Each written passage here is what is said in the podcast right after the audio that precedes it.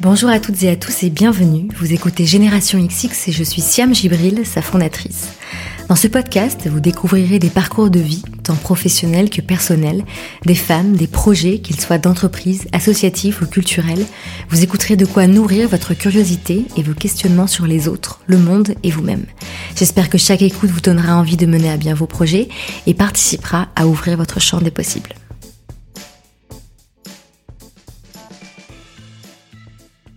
Aujourd'hui, je suis très heureuse de recevoir Amina Saber. La première chose qui me vient en tête pour vous décrire cet épisode, c'est l'image de l'iceberg. Il y a la partie qu'on voit, bien sûr, mais il y a surtout celle qu'on ne voit pas et qui est souvent bien plus importante. Et bien avec Amina, on a justement parlé de tout ce qui ne se voit pas, mais qui est essentiel. Que ce soit les gestes d'entraide de manière informelle, les blessures et coups durs personnels qui orientent un parcours mais qui ne sont pas écrits sur le CV, ou encore la vie intérieure, riche, qui se joue en même temps que la vie de tous les jours en société. Que ce soit dans son travail, dans ses relations avec les autres ou dans sa relation avec elle-même, Amina s'intéresse à la profondeur, à la partie immergée de l'iceberg. Amina est aujourd'hui directrice générale adjointe de la Fondation franco-américaine, après être passée par Sciences Po, l'ambassade de France en Égypte, l'Organisation mondiale de la santé à Genève et la création d'un restaurant à Paris pendant trois ans. Mais dans cet épisode, vous l'entendrez surtout parler, avec beaucoup de force, de vulnérabilité. Amina met les mots sur des moments qui ont été déterminants pour elle, où sa santé mentale et ou physique ont été mises à l'épreuve. Amina parle aussi beaucoup de sa famille, et quelques heures après avoir terminé d'enregistrer, elle m'a parlé d'un moment de son adolescence marquant dont elle n'a pas parlé dans l'épisode. Lorsqu'elle a pris la décision de préparer le concours pour entrer à Sciences Po, elle a découvert qu'en tant que fille d'ouvrier, elle n'avait que 4% de chance d'accéder à la profession de cadre. Si elle y arrivait, et elle y est arrivée, elle serait, selon l'expression qu'utilise par exemple Michelle Obama, une singularité statistique. On a ensuite parlé d'un article de Rachid Zerouki que je vous enverrai dans la newsletter à laquelle vous pouvez vous abonner sur generationxx.fr qui pose la question suivante. Faut-il parler des déterminismes sociaux aux jeunes qui les subissent? Ce qui est sûr, c'est qu'aujourd'hui, Amina repense souvent à cette prise de conscience. Maintenant que vous avez cet élément de contexte supplémentaire, il est temps pour moi de vous souhaiter une très bonne écoute et de vous rappeler que si cet épisode vous plaît, partagez-le autour de vous et sur les réseaux sociaux afin que le plus grand nombre puisse le découvrir à son tour.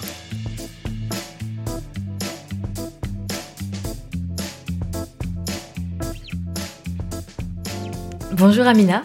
Bonjour Siam. merci beaucoup d'avoir accepté mon invitation. Ça fait un petit bout de temps que je voulais qu'on enregistre ensemble, donc merci d'avoir dit oui. Mais merci pour ta patience. C'est vrai que j'ai attendu la presque fin, mais... À la toute fin, là on est au 98e épisode. mais je suis ravie d'être là. Ravie et du coup honorée parce que je me dis que, bah, que Génération X6 va continuer de faire son chemin et, et que j'en aurais fait partie. Ouais, Donc ça, ça me fait plaisir. On s'est rencontrés il y a un petit bout de temps, je sais plus si c'était en 2018 ou 2019, euh, lors d'un événement organisé par INSAF El Assini, euh, que j'ai reçu dans le, dans le podcast et que tu connaissais toi euh, bien avant. Et tu connais aussi euh, d'autres invités qui sont passés dans le podcast. Euh, je pense par exemple à Myriam Levin Ouais. et à Tara Dickman. C'est toi Ouais. qui m'a présenté Tara et je l'ai ensuite reçue dans le podcast en, en septembre 2020. Euh, je leur ai demandé à toutes les trois de choisir un mot pour te décrire. Oh waouh. tu commences fort, hein. En plus, elles elles sont. Je peux euh, me targuer et dire que ce sont toutes euh, des amies proches. Ouais. Donc balance. Insaf m'a dit un mot. Elle m'a dit le mot bienveillance. Ouais. Myriam m'a dit deux mots.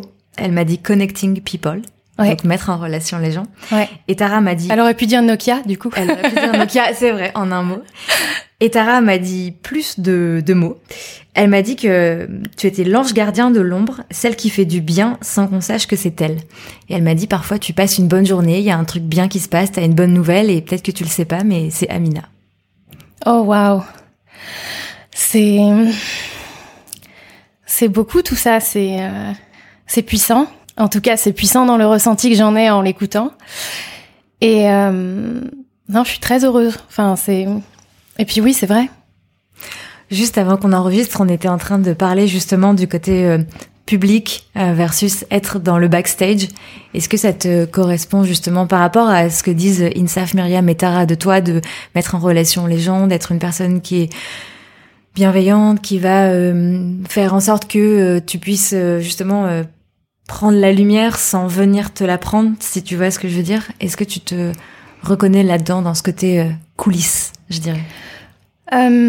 La partie immergée de l'iceberg, elle est aussi importante que, elle est même plus importante que ce qui est visible. moi, c'est vrai que je mets un point d'honneur à, Déjà, je suis très curieuse. Mmh.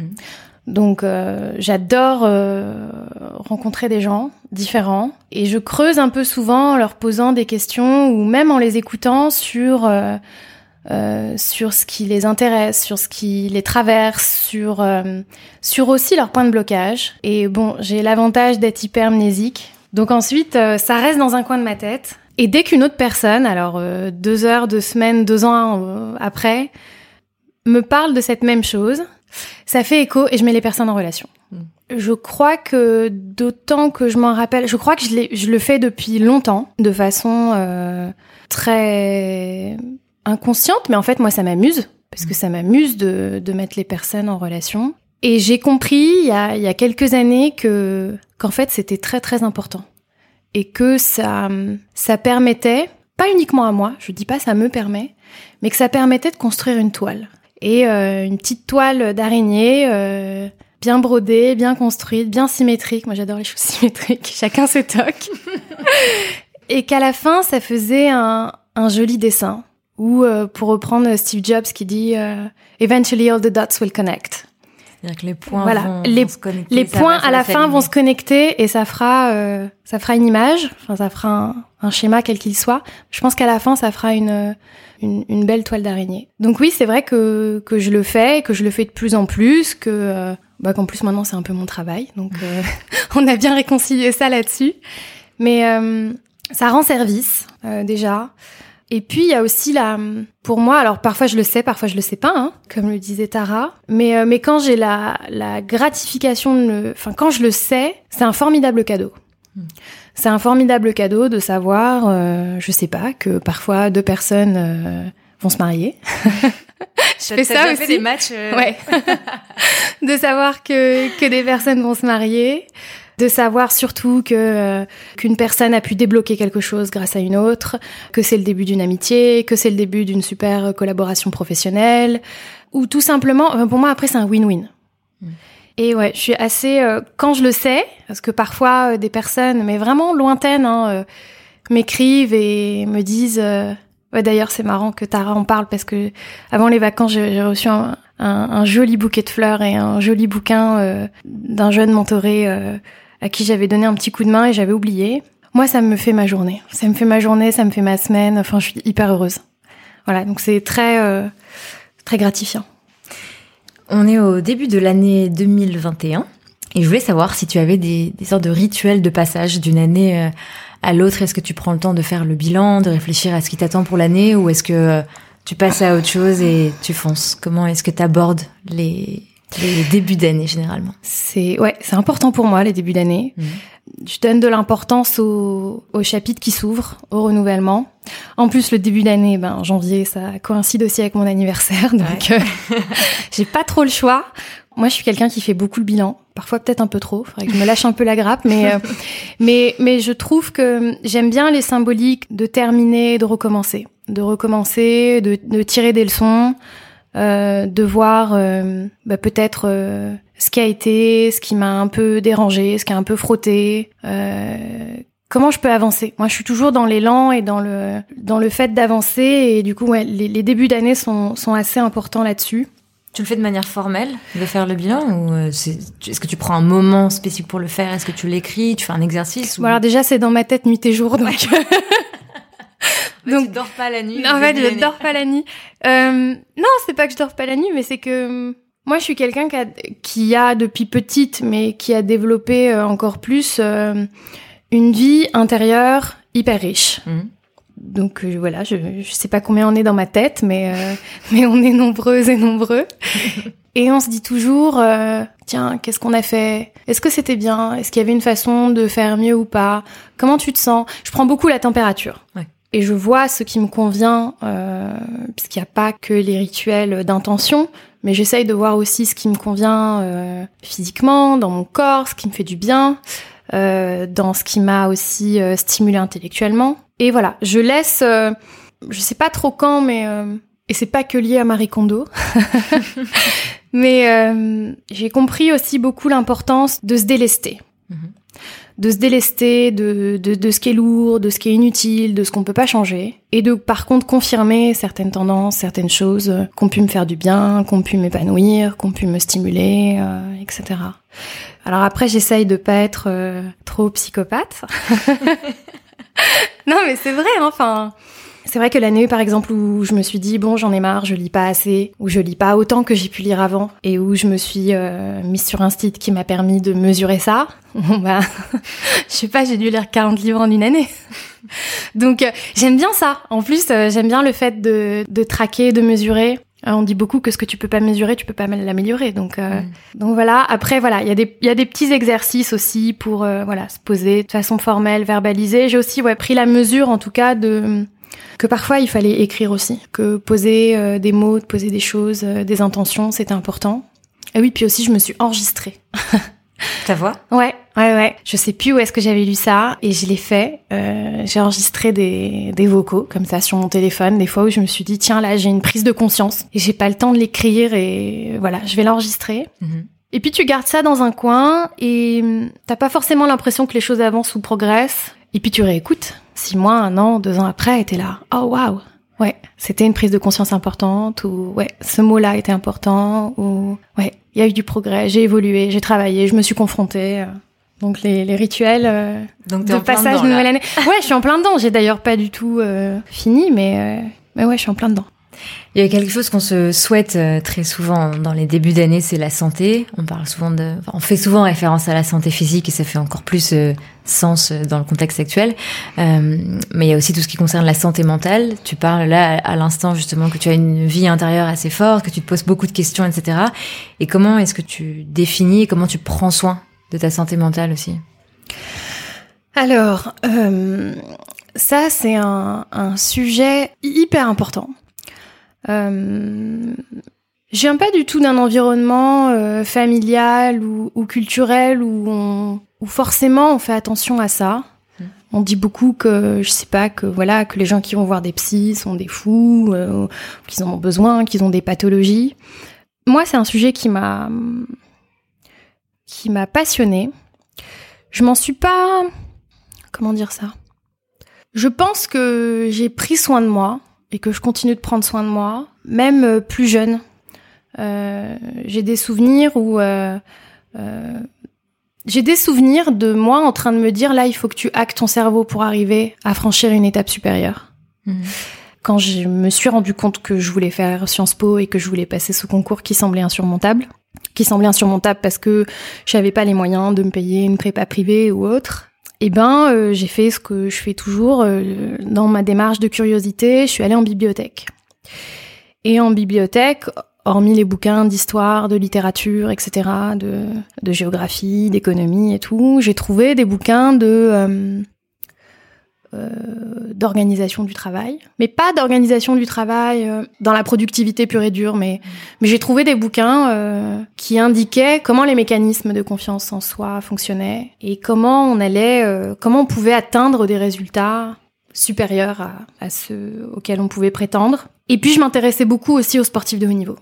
donc j'ai, je pense, vite pris la mesure du mental au début dans, dans une optique de se dépasser dans une optique de dépassement. Et du coup, ben le en, préparant, enfin au lieu de préparer mon bac, moi je préparais déjà Sciences Po, et j'avais euh, j'avais étudié ces bouquins et j'avais appliqué ces méthodes de se chronométrer, euh, de organiser ses journées à la minute près. Donc euh, voilà, j'essayais de, je suis l'aînée de cinq enfants, donc c'est pas facile, il y avait du bruit à la maison, mmh. mais j'essayais du coup de m'extraire et de et d'appliquer ce que j'avais lu pour atteindre mon objectif. Et ça a formidablement bien marché ça a formidablement bien marché, alors que euh, c'était pas du tout gagné. Et là, j'ai compris que le cerveau humain et le mental étaient puissants et qu'on pouvait le hacker pour arriver à son résultat. Donc par exemple, euh, je me rappelle que quand je révisais et que ça me semblait insurmontable, hein, enfin moi j'étais, euh, je me rappelle en plus on, habitait vraiment un, appartement euh, très petit, on était cinq enfants, il fallait du calme.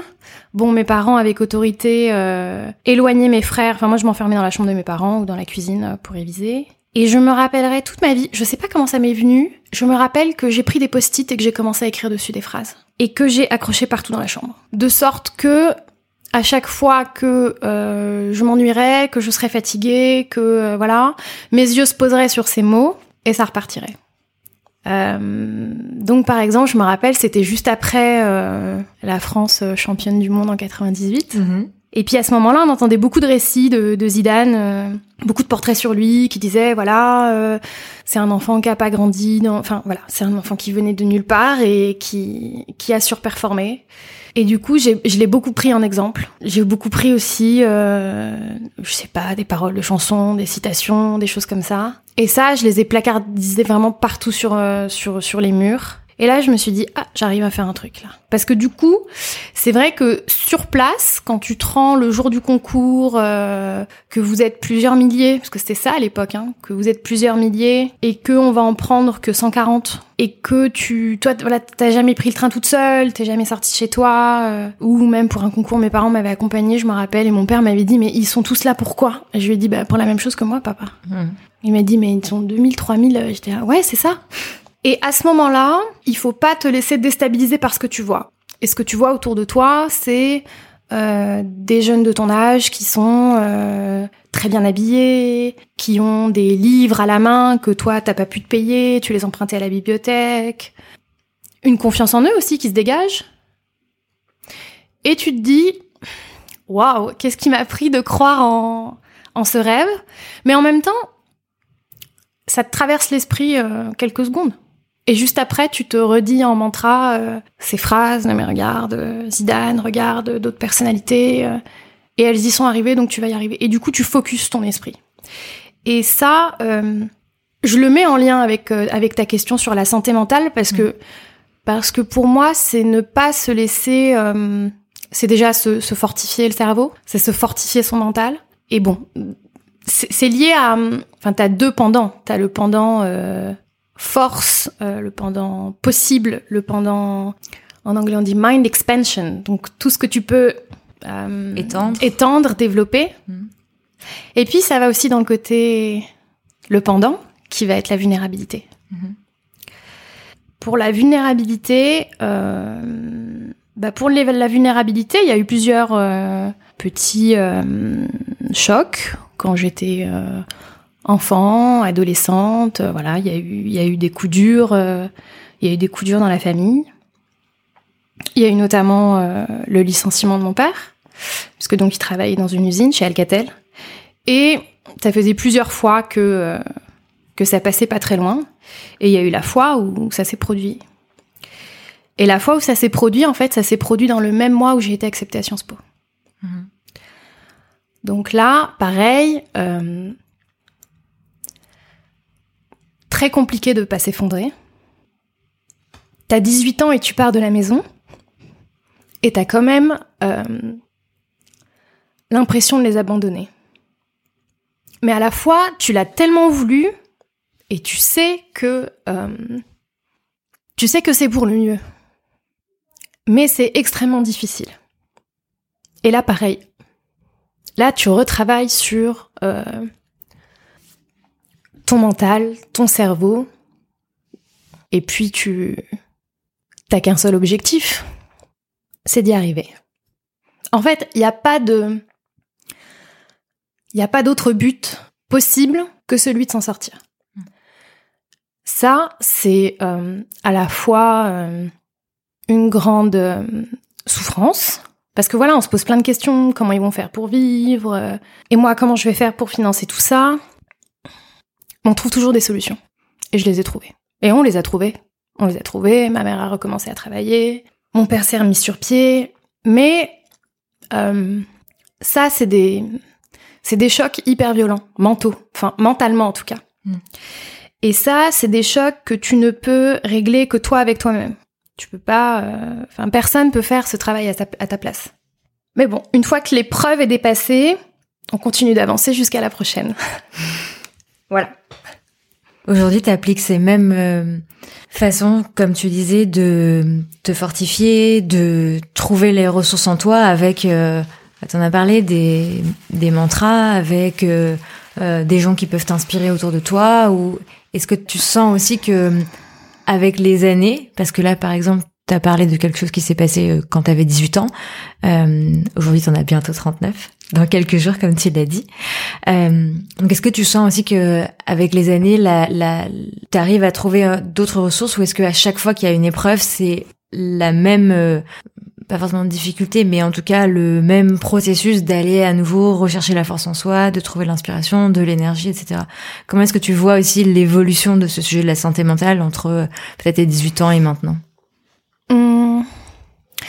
Alors, ben, c'est un peu comme tout, c'est-à-dire que à chaque fois, bon, tu te dis génial. J'ai euh, j'ai passé cette, tu sais, c'est un peu comme euh, comme les jeux vidéo, comme Mario sur la Game Boy. Donc à chaque fois, tu passes un niveau. Donc c'est t'es hyper content, t'es hyper fier de toi. Mm. Mais ce qui t'attend après va être pire. en fait, c'est ça le truc, c'est que c'est que l'épreuve d'après, elle va être encore plus costaud. Mais proportionnellement à ça, ben tu passeras au niveau d'après. Mm. Donc euh, donc ouais non, il y a eu euh, tout un tas de, de choses et tout un tas euh, et tout un tas d'épreuves. Mais effectivement, il y a eu euh, ben c'est marrant, mais parce que voilà, à mes 30 ans, il y a eu le burn-out. Il y a eu le burn-out. euh, J'étais euh, à l'OMS à ce moment-là, enfin, dans une fondation qu'on avait euh, qu'on avait euh, montée au sein de l'OMS. Et ben j'ai vécu euh, ce qu'on appelle aujourd'hui un MeToo. Et hum, et en fait, ça s'est pas passé comme d'habitude puisque je voyais bien qu'il y avait de la difficulté au quotidien dans l'exercice de mes fonctions, qu'il y avait de la difficulté au quotidien dans la relation très problématique et très toxique avec ce supérieur hiérarchique. Mais là, j'ai pas eu le même euh, signal. C'est-à-dire que là, j'ai eu le signal de mon corps. Et là, mon corps s'est effondré. C'est-à-dire que petit à petit, euh, j'ai commencé à tomber malade. Euh, mais tomber malade toutes les semaines. D'avoir des angines, des bronchites, euh, mal au ventre, etc., etc. Et euh, moi, je me disais, oh là là, la santé est fragile, faut la renforcer, donc euh, plus de sport, plus de vitamines, etc. Mais ça n'y faisait rien. Et là, j'ai été face à quelque chose de plus grand que moi, qui est ton corps qui te hurle que il faut siffler la fin de la récré. Et je me sentais hyper démunie parce que le corps du coup ne t'obéit plus. J'ai été immunodéprimée en fait. Mhm. Donc euh, toutes mes défenses immunitaires sont tombées à plat.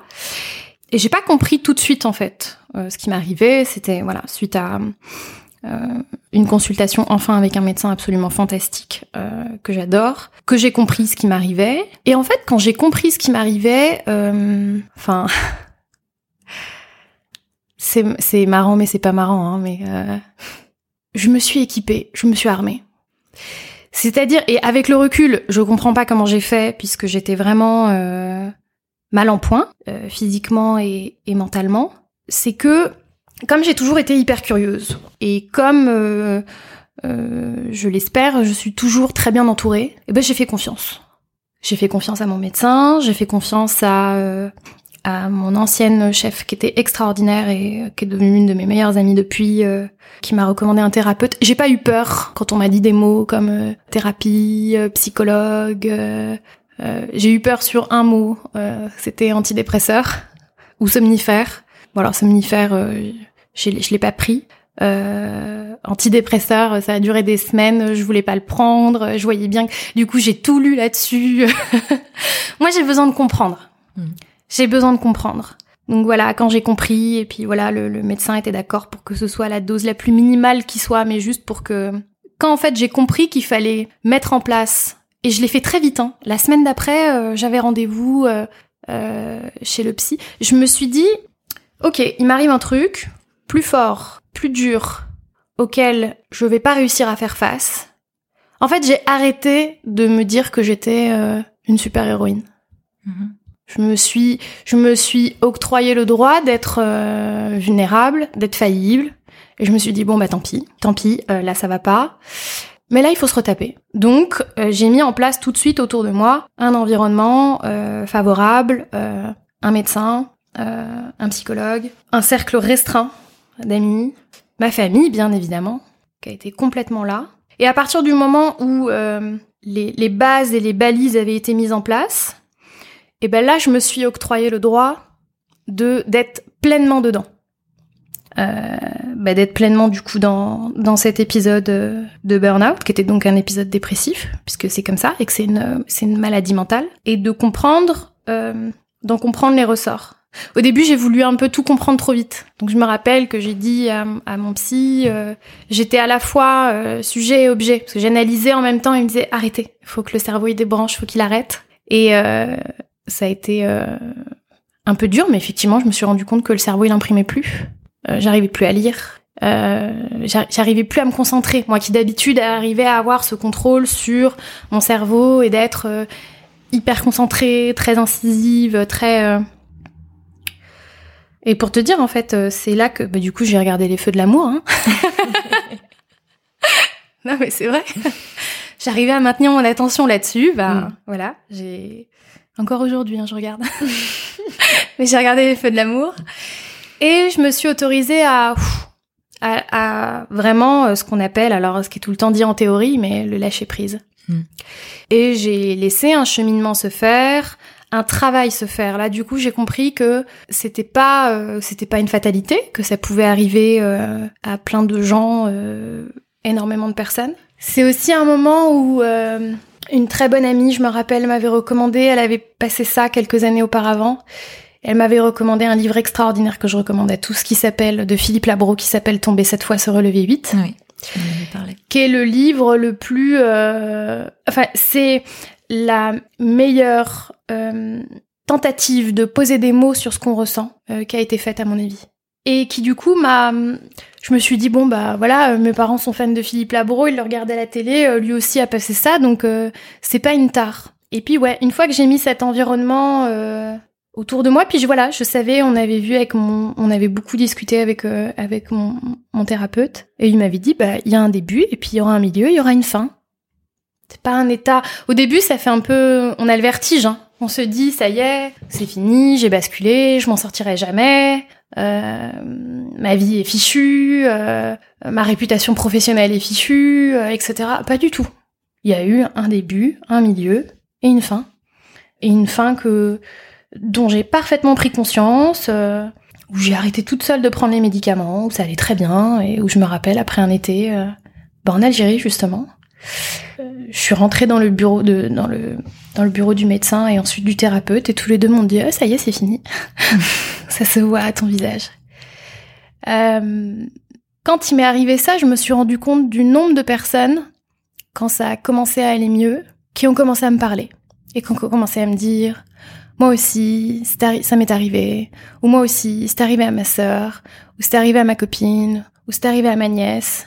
Et j'ai toujours accepté de rencontrer ces personnes euh, en faisant attention de me protéger aussi, mais euh, mais en fait, je me suis rendu compte que c'était un énorme tabou aussi, et que ça m'était arrivé quand même de façon précoce et jeune, puisque j'avais à peine 30 ans. Mmh. C'est quelque chose que je vois aujourd'hui, c'est les gens qui passent leur crise de la quarantaine ou autre. Après, il n'y a pas d'âge, hein, peut-être, mais euh, ça m'est quand même arrivé à un âge où je me dis toujours que c'est la pire chose qui me soit arrivée, mais c'est la meilleure parce que ça a été une, euh, une bénédiction pour me dire, bah, justement, après ça, nouveau départ. On va pas repartir dans des schémas comme avant, on va faire attention, on va se préserver, euh, on va dire stop si une ligne rouge est franchie, euh, on va partir, on va le signaler.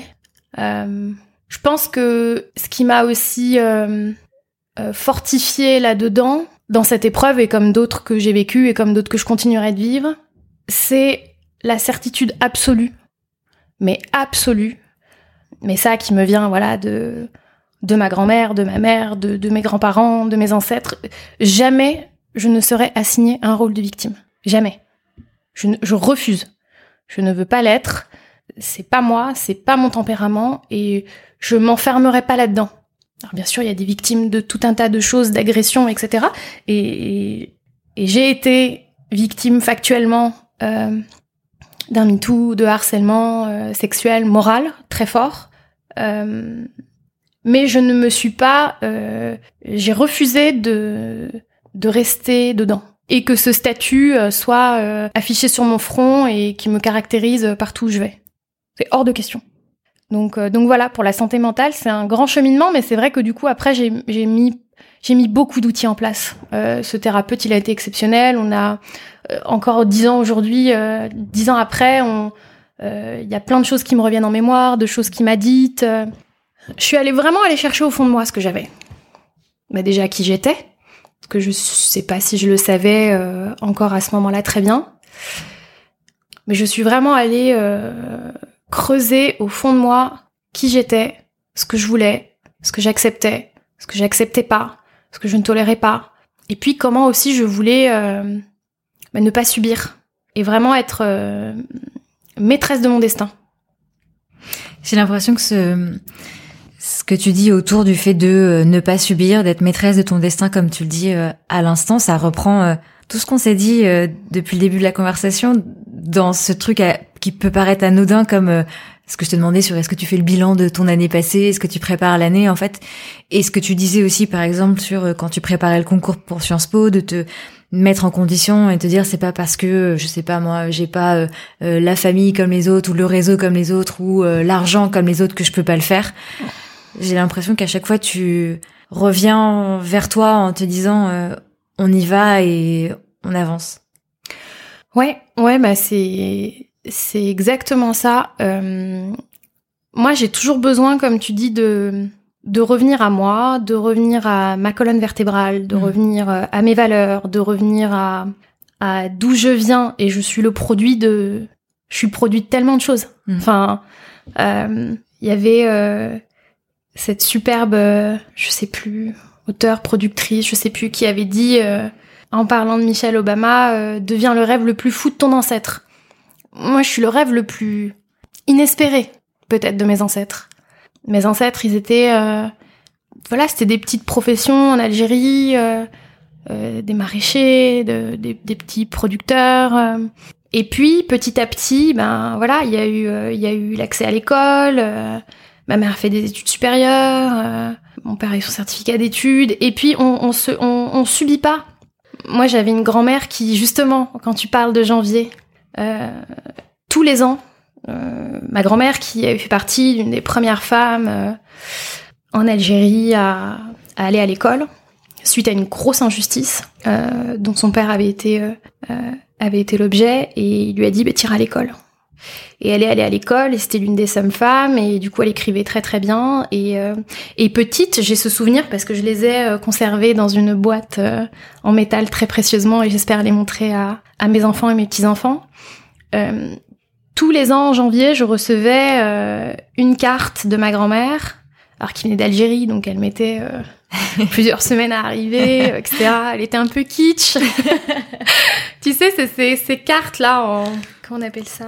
Qui s'ouvrent, là, qui se déplient. Ah euh, oui, oui, un, un espèce de comme Voilà. un, peu un origami, enfin voilà, un origami, c'était un origami en forme de fleurs, euh, archi kitsch. Mais trop mignon, et dans lesquels les premières lignes, c'était toujours euh, ma très chère petite fille Amina. Et elle commençait l'année comme ça. Euh, et elle me souhaitait euh, tout un tas de choses, et notamment, eh ben, la chose qu'elle me souhaitait le plus, c'était le succès dans les études. C'était la réussite, la réussite, la réussite. Et je les ai retrouvées il y a quelques années, j'étais hyper émue, euh, et je les conserve très précieusement, mais, euh, mais moi, je viens de là. Hmm. Donc, il n'y a pas de... Enfin, comment dire, il n'y a pas de... euh, bah, déjà, il n'y a, y a, pas- il y a pas de hasard, et je pense que je suis, euh, au plus profond de moi, habitée par ça. Et habitée par cette force, voilà, de cette grand-mère qui, euh, finalement, s'est retrouvée euh, veuve assez tôt, avec neuf enfants. Enfin, ça a été tout un... Enfin, ouais, toute une vie euh, difficile, mais on, on lâche pas. Et oui, comme tu dis, je reviens. moi, j'ai un refuge qui est du coup mon, mon intériorité et, et moi-même, et, et je reviens à moi et je me recentre et je veille. euh, Tu sais, je fais mes, mes check-up pour voir si je suis bien euh, alignée. Mm. Alors maintenant, t'as des chakras, voilà, et je vérifie et je me mens plus et pas à moi-même. Si je vois, c'est comme une voiture, tu l'allumes, euh, ça te dit euh, C'est parfois t'as toujours cette blague qui dit euh, ça fait depuis combien de temps qu'elle fait ce bruit ta voiture? Et toi tu dis quel bruit?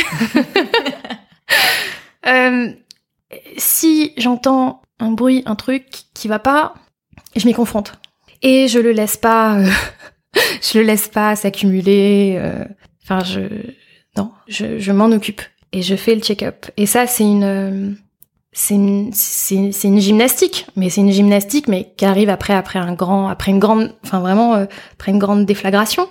Mais je peux pas fonctionner autrement. Et c'est maintenant devenu, ça fait maintenant partie de mon hygiène de vie. Hmm. Donc bah voilà, bah parfois euh, je me retire un peu, parfois je dis à mes amis non là je suis pas de, je suis pas d'humeur, j'ai pas envie. En plus moi je réponds pas à la question euh, comment ça va par ça va. Moi si ça va pas, je dis ça va pas. Voilà. T'as voulu euh, te poser la question, Prends la réponse. prends la réponse. Euh, mais j'essaye d'être. euh, Après, c'est marrant parce que j'aime beaucoup qu'en arabe, les noms veulent dire quelque chose. Et Amina en arabe, ça veut dire honnête, fidèle. Et je, je peux pas être malhonnête vis-à-vis de moi-même. Et je ne peux pas m'être infidèle à moi-même. Voilà. Donc, j'applique ça. Et maintenant, c'est le mode de fonctionnement. Tout ce que tu viens de dire sur euh, ta santé mentale, ton cheminement personnel, euh, l'héritage que tu as reçu, ce que tu en ressors comme force, la force que tu t'es créée toi-même, et cette démonstration que tu nous as faite finalement de la façon dont la force et la vulnérabilité euh, se, se mêlent, enfin c'est une force d'accepter d'être vulnérable et du coup de prendre euh, les mesures pour aller mieux. Tout ça, ça déteint forcément sur ton quotidien professionnel qui est hyper rempli, dont on a finalement euh, peu parlé depuis le début de la discussion. Mais donc si je résume dans les grandes lignes, euh, donc tu es diplômé de Sciences Po, euh, ensuite tu veux travailler donc dans les euh, relations internationales, tu as ce, ce poste euh, de manière assez précoce euh, à l'OMS, donc l'Organisation mondiale de la santé. Ensuite, suite à l'épisode de Burnout que tu as raconté, tu fais une pause dans ce milieu-là, tu montes un resto avec ton associé qui s'appelle Captain B, qui est un restaurant de burgers à Paris pendant trois ans. Au bout de trois ans, tu, tu sens que c'est le moment de passer à autre chose et donc tu vas retourner dans euh, ce milieu qui est le, enfin, pour lequel tu as étudié donc des relations internationales. Aujourd'hui, tu es directrice euh, générale adjointe de la fondation euh, euh, franco-américaine. Donc, tu as un quotidien euh, professionnel qui est hyper chargé. Donc, comment est-ce que euh, la personne que tu es influe, du moins se ressent dans ton travail? Est-ce que est-ce qu'il y a une porosité ou pas? Et est-ce qu'elle se voit? Ouais, alors déjà, t'as oublié l'Égypte. Parce que c'est très important, l'Égypte. En Égypte, absolument. C'était mon premier job et, euh, et c'est euh, et c'est super important parce que c'était la première enfin la première longue euh, Ouais. expatriation Ouais. puisque Ouais. en tout j'ai fait euh, ouais six ans à l'étranger. Déjà, je trouve que six ans à l'étranger ça ça modèle d'une certaine façon Mm. dans le sens où euh, t'es loin. Donc euh, t'es loin de ta famille, t'es loin de tes amis, t'es loin aussi de de toute euh, représentation. C'est vrai que nous après notre master, on s'est tous retrouvés à Paris. Euh, bah moi je trouve aussi que c'est bien de pas être à Paris. Tu te compares pas, euh, tu tu t'enfermes pas tout de suite, je dirais. Et du coup le fait de partir tout de suite en Égypte, ça a été un, fantastique et formidable cadeau. Et puis pour répondre à ta question, alors c'est marrant ce que tu dis parce que euh, bah oui effectivement il y a porosité évidemment. Mhm. Donc quand euh, suite au burn-out, euh, j'ai pas réussi en fait à postuler à on m'a appelé pour des jobs, mais j'ai pas réussi à postuler. C'est-à-dire que de façon très simple et très schématique, s'il fallait envoyer euh, un dossier de candidature avant le 24 septembre à minuit, t'étais sûr que le 24 j'allais me réveiller malade et que le 25 j'irais très bien. Donc je me suis dit bah mon corps est pas prêt à y retourner, est pas prêt à même si j'étais guérie, mais j'étais pas prête à retourner me confronter tout de suite à cette à, à cette violence puisque c'est un milieu dans lequel euh, il y a de la violence aussi. Et c'est marrant parce que quand donc j'ai ouvert le resto avec mes associés, donc sur le thème des super-héros, ça aussi je l'ai compris après. hein. Au début, moi j'avais des associés qui, euh, qui étaient très successful, qui avaient ouvert une dizaine de restaurants dans Paris. Maintenant ils ont fait des chaînes partout en France, mais euh, mais j'étais vraiment euh, la bonne élève. Moi j'y connaissais rien du tout, hormis avoir imaginé, avoir eu la vision de quelque chose qui neuf mois après, il a pas de hasard, s'est ouvert euh, on a ouvert le restaurant neuf mois après mon idée et ça ressemblait exactement à comme c'était dans ma tête. Euh, je ne savais rien faire. Euh, je savais pas, euh, j'avais jamais été chef d'entreprise, je connaissais rien du tout. Donc c'est vrai qu'au début, euh, j'ai passé pas mal de temps avec mes associés, notamment avec mon associé principal, qui, euh, qui m'a beaucoup beaucoup appris. Et du coup, j'avais un peu ce, ce complexe de la bonne élève, parce que je lui posais des questions et, euh, et il répondait très gentiment à mes questions. Et puis parfois, il me disait Oh, mais tu sais, ça, c'est euh, c'est du bon sens, fais-toi confiance. Et j'arrivais pas à me faire confiance Mm. parce que je me disais Mais non, je sais pas, je sais pas comment faire, euh, je sais pas en cuisine euh, comment, comment manager euh, les cuisiniers, je sais pas en salle comment. Enfin, je savais rien du tout. Et donc, il m'a euh, tout appris, lui et quelques autres. Et puis, en fait, euh, une fois que tout a bien roulé, j'avais toujours ce, besoin de euh, d'aller le voir pour valider, tu vois, parce que je me sentais pas. euh, bon après, il faut pas de diplôme pour ouvrir un, rest- un restaurant, mais je me sentais pas hyper légitime. Et puis euh, j'avais un peu peur. Et puis euh, et je me rappelle qu'une fois, j'avais réfléchi à tout un tas de choses et je les avais écrits et j'avais fait une présentation et tout et je lui avais montré. Et il m'avait dit, mais tu sais, c'est génial ça en fait. Tu sais, tu peux. Il dit, t'as pas besoin de. Enfin, évidemment que oui, fais-le, mais. Et après, il m'a dit quelque chose qui, qui, m'a, qui a vraiment fait euh, libération en moi. Euh, il m'a dit, tu sais, il faut pas. euh, il faut pas renier tout ce que t'as fait avant. Euh, la page, elle est pas complètement blanche. Euh, et t'as dû te confronter à des situations peut-être similaires, même si c'était pas exactement la même chose. Et. euh, et c'est pas parce que les univers euh, sont voilà des Nations Unies à un restaurant sont si diamétralement opposés que euh, tu ne peux pas appliquer ce que tu as appris d'avant. Et là, du coup, je me rappelle, ça m'a fait un clic dans ma tête et je me suis dit oh ça y est, j'ai compris. et du coup, j'ai réconcilié, j'ai réconcilié les deux mondes. J'ai utilisé tout ce que j'avais appris, systématisé. C'est vrai que j'avais un peu aussi cette image de moi-même. euh, bon, mes associés aussi, hein, un peu de l'intello. euh, et du coup, je qui savait pas trop quoi faire de ses mains. Et là, en fait, je me suis dit, bah non, en fait, on va, on va faire revenir l'intello. Et du coup, j'ai mis en place des process, et j'ai fait des tableaux Excel, et j'ai optimisé plein de trucs. Et, et au final, ça m'a encore emmené, bah, si on revient sur euh, euh, Mario Bros et la Game Boy, ça m'a réemmené dans un niveau supérieur.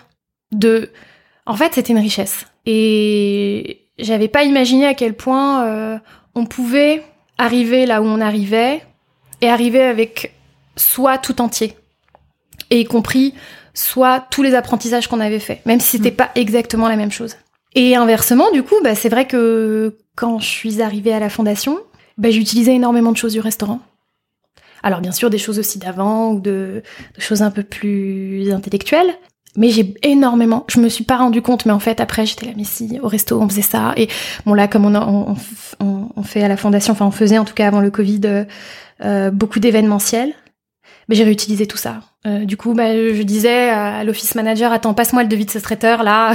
Il est en train de se moquer de nous. J'appelais, je négociais. Enfin, j'ai pu réutiliser tout un tas de choses, même en termes de euh, d'équipe, de management. Même si encore une fois, on n'était pas du tout sur les mêmes, euh, sur des choses qui en apparence étaient complètement opposées. Et hum, ça a fait, je pense, que je me suis hyper bien et que je m'y sens toujours, hein, hyper bien installée, établie. Euh, parce que je suis je suis pas venue que moi euh, Amina de façon administrative euh, qui travaille euh, euh, de 9h à 19h.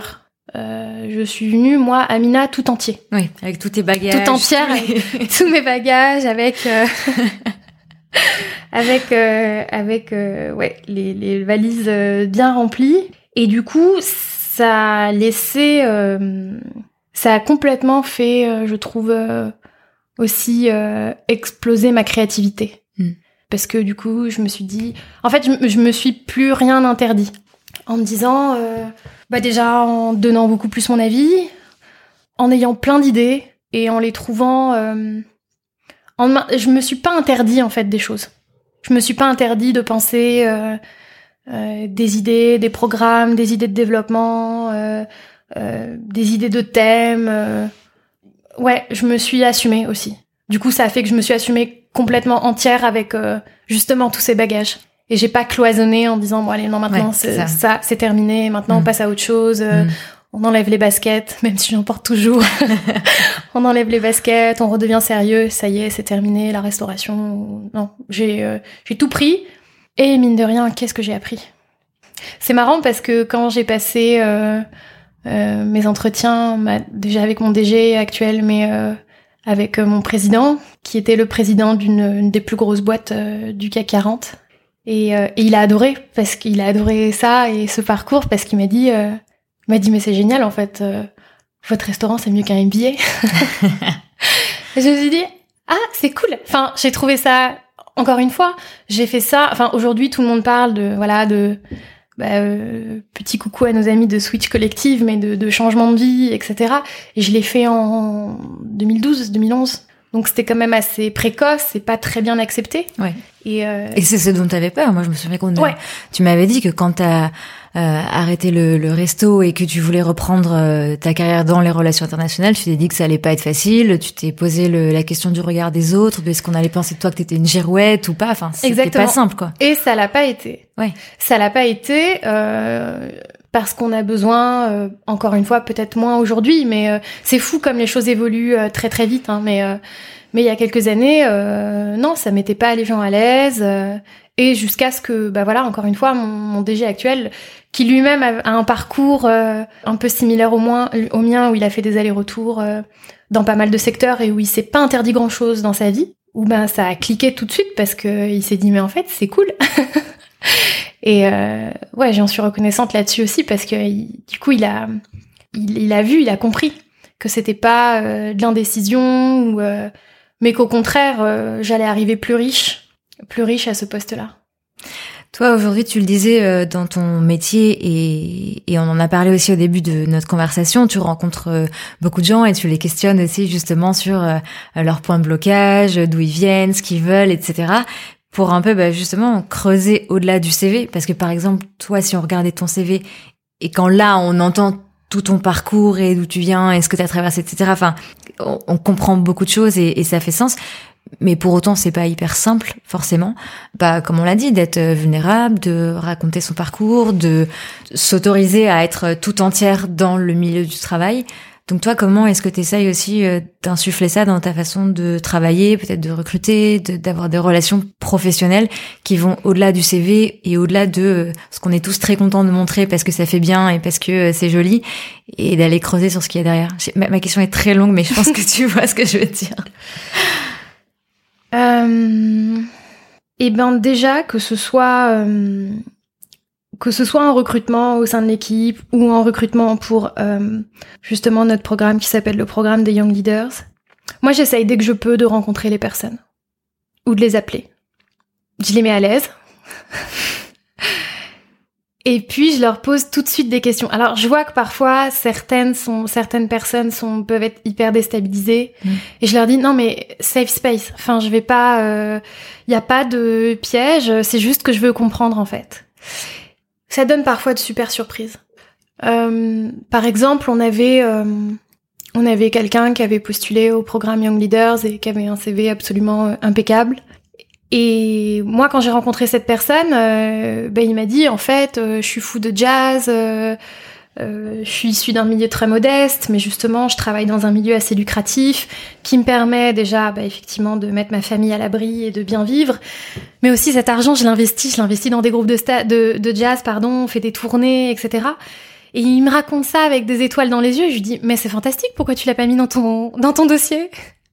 Et là, il me dit, bah euh, euh parce que euh, je sais pas, c'était pas c'était pas conventionnel. Et puis, mmh. je lui ai dit, ben en fait, si, c'est ça qui va faire que, euh, que peut-être que sur 10 CV de banquiers euh, euh, brillants, ben on, va prendre celui qui produit du jazz parce que ça démontre une, ouverture culturelle, une curiosité, une, enfin plus de peps. On, on cherche beaucoup avec le jury et moi du coup, souvent je leur parle en amont. D'ailleurs, c'est marrant parce que certains là ont dit, euh, bah en fait, tu nous as coachés. J'ai pas eu l'impression de le faire, mais euh, mais on cherche beaucoup plus de profondeur et c'est normal euh, parce que le le leadership évolue et parce que l'expression du leadership évolue et parce qu'il nous est arrivé tout ce qui est en train de nous arriver collectivement et qu'on peut pas juste se dire que euh, c'est celui ou celle qui, depuis la nuit des temps, est premier de la classe, mmh. euh, qui va s'affirmer ou qui va qui va s'épanouir ou se développer dans un programme tel que tel que celui qu'on monte, mais plutôt vraiment d'aller voir l'épaisseur. L'épaisseur dans l'humanité, euh, d'aller voir les aspérités, d'aller voir euh, les curiosités, d'aller creuser du côté de la vulnérabilité, d'aller creuser aussi sur euh, certaines formes d'échecs, entre guillemets, que les personnes ont pu, ou de déceptions qu'elles ont pu avoir dans leur parcours. Et ça, ça crée des groupes et une synergie ensuite, quand on les mélange avec les Américains, extraordinaire. Enfin voilà, tu reçois 150 dossiers qui sont tous euh, brillants, tu te rappelles de certaines personnes. Euh, tu vas te rappeler de ce genre de choses, de, ce genre d'expérience de vie, en fait. Euh, et ouais, je pense que du coup là-dessus, bah, ma, ma profondeur, sans, euh, sans, sans du tout euh, euh, vouloir être arrogante, mais je suis tellement allée, je pense, et je continue, hein, c'est un mm. process, c'est le chemin d'une vie, mais je suis tellement allée au fond de moi que du coup je me rends compte quand on me ment ou quand on veut je me rends compte du coup quand euh, quand il y a des choses que je peux aller explorer. Hmm. C'est Philippe Labro dans son bouquin qui dit mais quand t'as traversé cette épreuve, euh, t'as un espèce de radar. On appelle ça aussi le wifi. Donc euh, ça m'aide à, à voir. Euh, parfois il y a des personnes qui ont l'air hyper intéressantes et je sais pas pourquoi. Et du coup je creuse jusqu'à ce que je trouve. Et en général moi, j'adore chercher de toute façon, donc j'adore trouver aussi, mais en général, euh, il y a une belle pépite derrière. À propos des parcours de réussite qui ont l'air justement euh, sans faute, euh, avant qu'on commence à enregistrer, tu, m'as dit que justement à 30 ans, au moment où tu as eu ton burn-out, c'est pas là où tu t'imaginais. Et de tout ce qu'on s'est dit, j'ai l'impression que tu avais quand même une, je sais pas si c'est une pression que toi tu ressentais, mais en tout cas, il y avait une grosse ambition d'avoir un certain parcours de réussite, d'être quand même première dans les études et, et de performer d'une certaine façon. Mm. Est-ce que ça a été euh, difficile par rapport à cette euh, définition de la réussite que tu avais, de voir que euh, par moment justement tu t'en es écarté Ou est-ce que aujourd'hui, a posteriori, tu vois moins les choses de, de manière réussite ou pas réussite et tu vois plus ton parcours dans l'ensemble? Bah aujourd'hui forcément avec euh, l'âge, la maturité et encore une fois euh, tout ce qu'on traverse et tout ce qui évolue, je me dis que c'est un parcours euh, en tout cas dont je suis hyper fière, beau, je suis honorable, etc.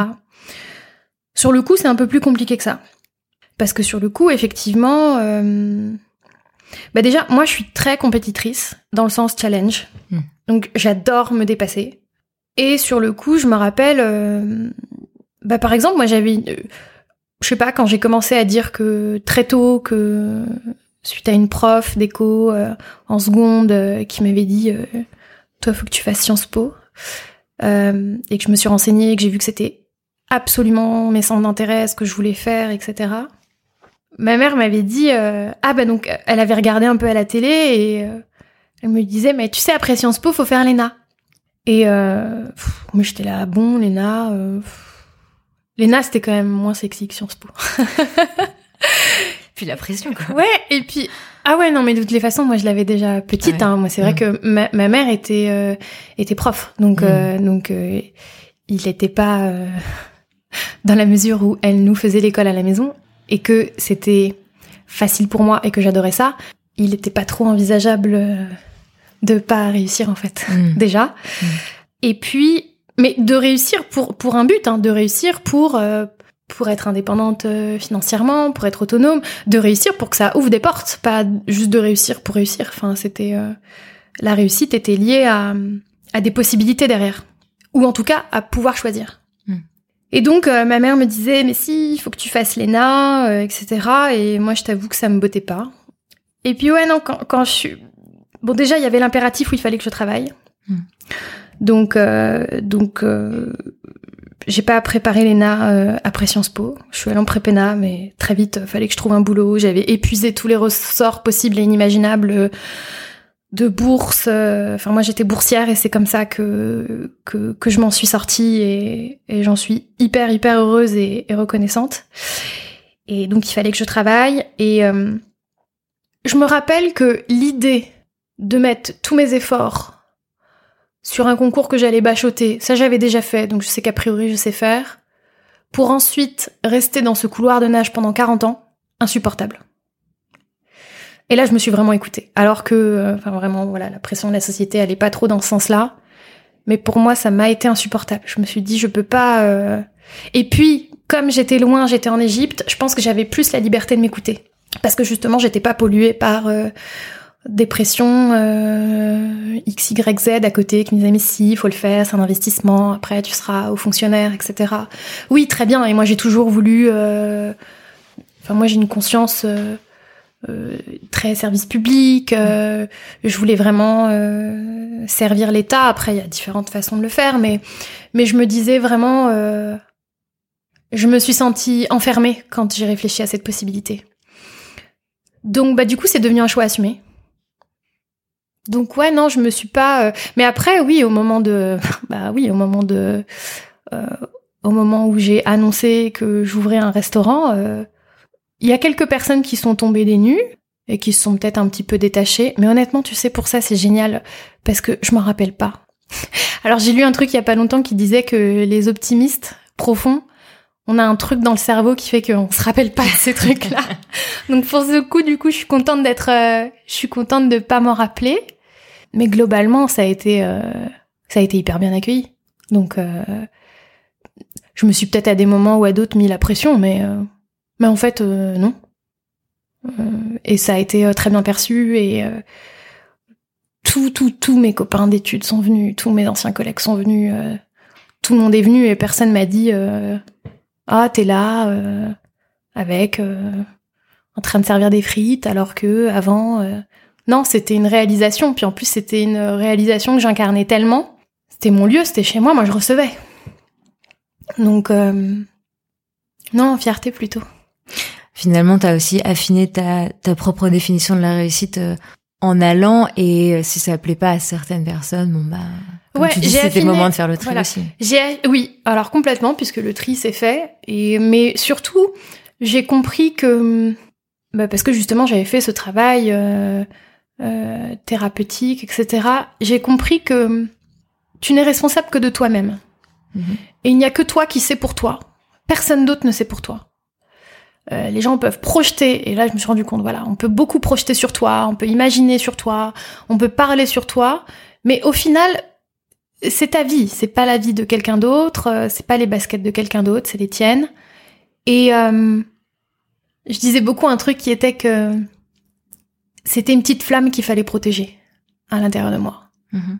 C'est-à-dire que si moi, je pensais à ce moment-là, pour moi, euh, que c'était une bonne idée et qu'il fallait que j'y aille, bah déjà je l'ai dit à personne. et c'était une petite flamme à protéger et je vais pas laisser euh, n'importe qui, des gens qui voilà, qui sont qui sont pas à ma place, qui ont pas mon vécu, euh, la liberté de souffler dessus, de l'éteindre, de marcher dessus, euh, c'est à moi, ça m'appartient à moi. Après, à l'époque, encore une fois, aujourd'hui, c'est maintenant très à la mode et répandu, mais à l'époque, c'était clairement un petit grain de folie que j'ai choisi d'assumer. Je pense que c'était euh, un petit peu avant l'heure ou à ce moment-là, un gage de maturité assez fort Mm. et qui allait à l'inverse euh, de beaucoup de choses que je voyais autour de moi. Dans les parcours euh, euh, de vie, de copains ou de copines. Je l'ai vu parce qu'en fait, euh, tellement sont venus me dire Ah, mais, mais c'est mon rêve. C'est mon rêve de faire ça, ce que tu es en train de faire. Et quand à certains, je me rappelle à certaines, je me rappelle de une qui tenait un blog de cuisine, etc. et tout, et qui m'a dit Mais c'est mon rêve, mais c'est. Et je lui ai dit Mais pas de problème.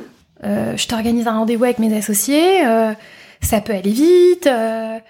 Mais elle m'a dit Ah, mais non, mais ça va pas la tête. Enfin, jamais de la vie, je sacrifie. euh, X, Y, Z euh, pour faire ça. Et donc j'étais là, ah donc en fait, c'est pas vraiment ton rêve. Et puis du coup, c'était c'était quand même en plus assez insultant, mais euh, mais il faut l'assumer jusqu'au bout.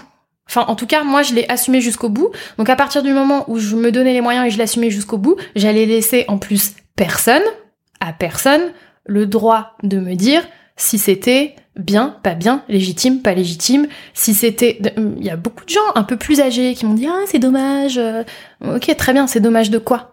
C'est dommage de quoi? Je suis entrepreneur, euh, j'ai 30 ans, euh, en, je pense en 3 ans ou un peu plus de 3 ans en comptant le, le projet avant, euh, j'ai appris, mais mais moult choses. Euh, pour moi, c'était un bootcamp, ce, le restaurant ou l'expérience entrepreneuriale.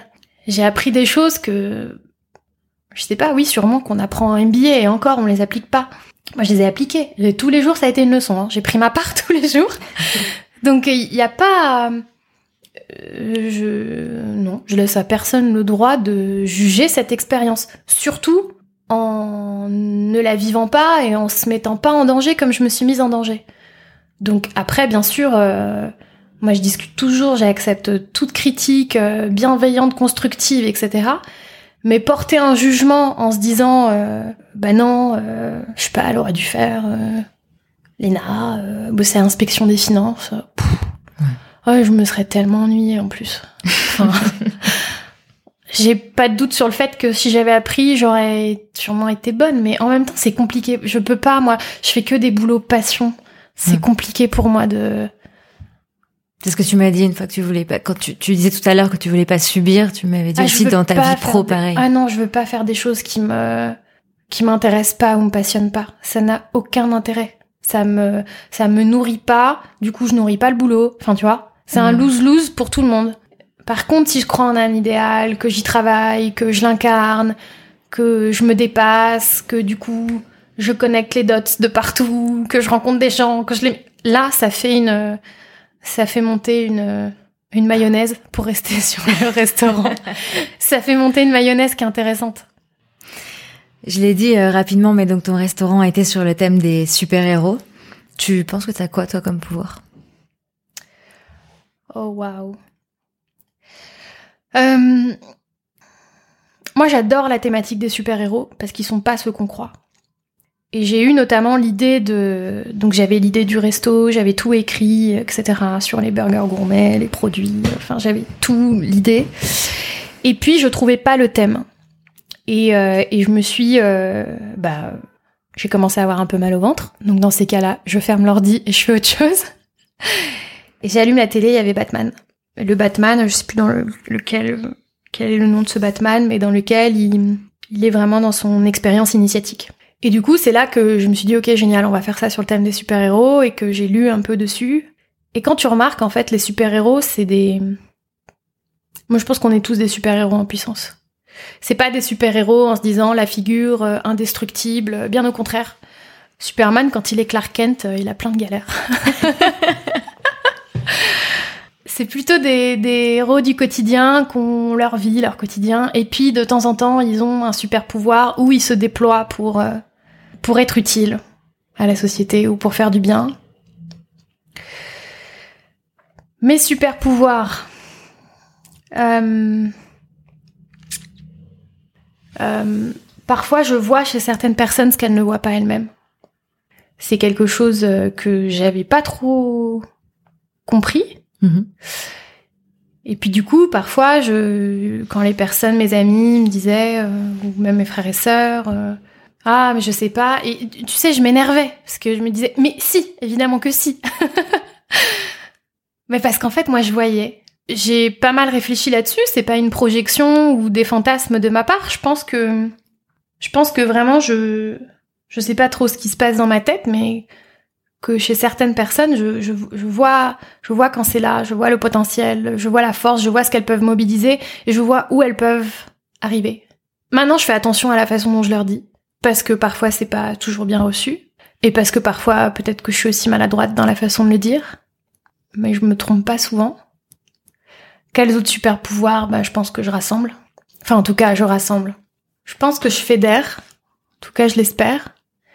Et euh, mais en tout cas, j'ai monté, enfin pas que pas que uniquement de ma propre volonté, mais euh, mais j'ai un entourage très très puissant qui se limite pas qu'à moi. Hein. Mais voilà, j'ai un réseau de de copines, euh, femmes très puissantes. On, on, se soutient, on s'entraide, se, c'est hyper informel. Elles, j'embrasse très fort parce qu'elles m'ont beaucoup apporté. Euh, non, je monte des je monte des petits, alors j'ai pas envie de dire cluster parce que maintenant le, le mot est, complètement dévoyé, c'est trop connoté. Mais, euh, mais j'arrive à, à, monter des, des, des groupes euh, d'individus dans lesquels on, on se fait du bien, on se renforce, hmm. on se donne beaucoup de force, dans lesquels on s'entraide aussi beaucoup. Pour terminer, j'aimerais te demander ce que je peux te souhaiter pour cette nouvelle année.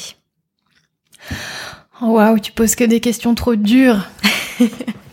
ce que tu peux me souhaiter Je sais pas quelle sauce on va être mangé cette année encore. c'est un moment quand même. Euh, hmm. C'est un moment tellement complexe qu'on traverse. Moi, je rêve de légèreté là. je rêve de légèreté. Je rêve qu'on puisse. Euh, je sais pas si on pourra mettre ça définitivement derrière nous, mais euh, mais voilà, moi je rêve de de retrouver mes proches, qu'on fasse la fête, qu'on qu'on célèbre aussi un peu ben tout ce qui nous attend. Ça va pas être facile, mais euh, mais si on est à la à la hauteur des enjeux, ce sera ce sera pas mal. Ce que tu peux me souhaiter, ouais, ce serait euh, de conserver cet étonnement que j'ai vis-à-vis de vis-à-vis de plein de choses, vis-à-vis des gens, vis-à-vis de ce qui m'entoure. Quand tu t'étonnes, tu réfléchis peut-être à ce qui pourrait être mieux fait et du coup tu t'investis. En tout cas, l'étonnement mène vers l'action Mhm. Et donc ça mène vers un élan. Moi, j'ai pas envie d'être euh, d'être figée dans ma vie. Et, euh, et j'ai pas envie d'être enlisée, j'ai pas envie de de pas avancer. Pas forcément dans un sens toujours voilà euh, compétiteur peut-être néfaste. Il s'agit pas de se cramer pour se mhm. cramer, mais mhm. mais juste de continuer de de m'étonner, de m'étonner des petites choses de la vie, de m'étonner des petits bonheurs de la vie, mais de m'étonner aussi des bah, de la beauté de, de ce qui m'entoure, de la beauté d'un d'un comportement, de la beauté d'une ouais, moi j'adore m'étonner de de la gentillesse des gens, de m'étonner de leur de leur volonté d'entraide, de m'étonner de leur solidarité, de m'étonner de leur volonté de s'organiser pour mettre en place des changements dans la société. Euh. J'ai pas envie d'être blasée. Hmm. Voilà. Alors je te souhaite de continuer, de t'étonner, d'être libre. Merci infiniment. Merci beaucoup à toi. À très vite. À très vite.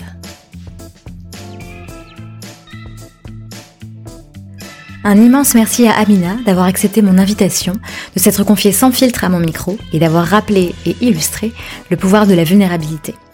Vous pouvez continuer de suivre Amina sur ses réseaux sociaux et sur son compte LinkedIn. Pour recevoir les références citées dans l'épisode, inscrivez-vous à la newsletter sur generationxx.fr et comme je vous le disais en introduction, partagez cet épisode autour de vous s'il vous a plu. C'est important et très utile de donner de l'écho aux voix qui vous touchent. Je vous remercie pour votre écoute et je vous dis à très vite.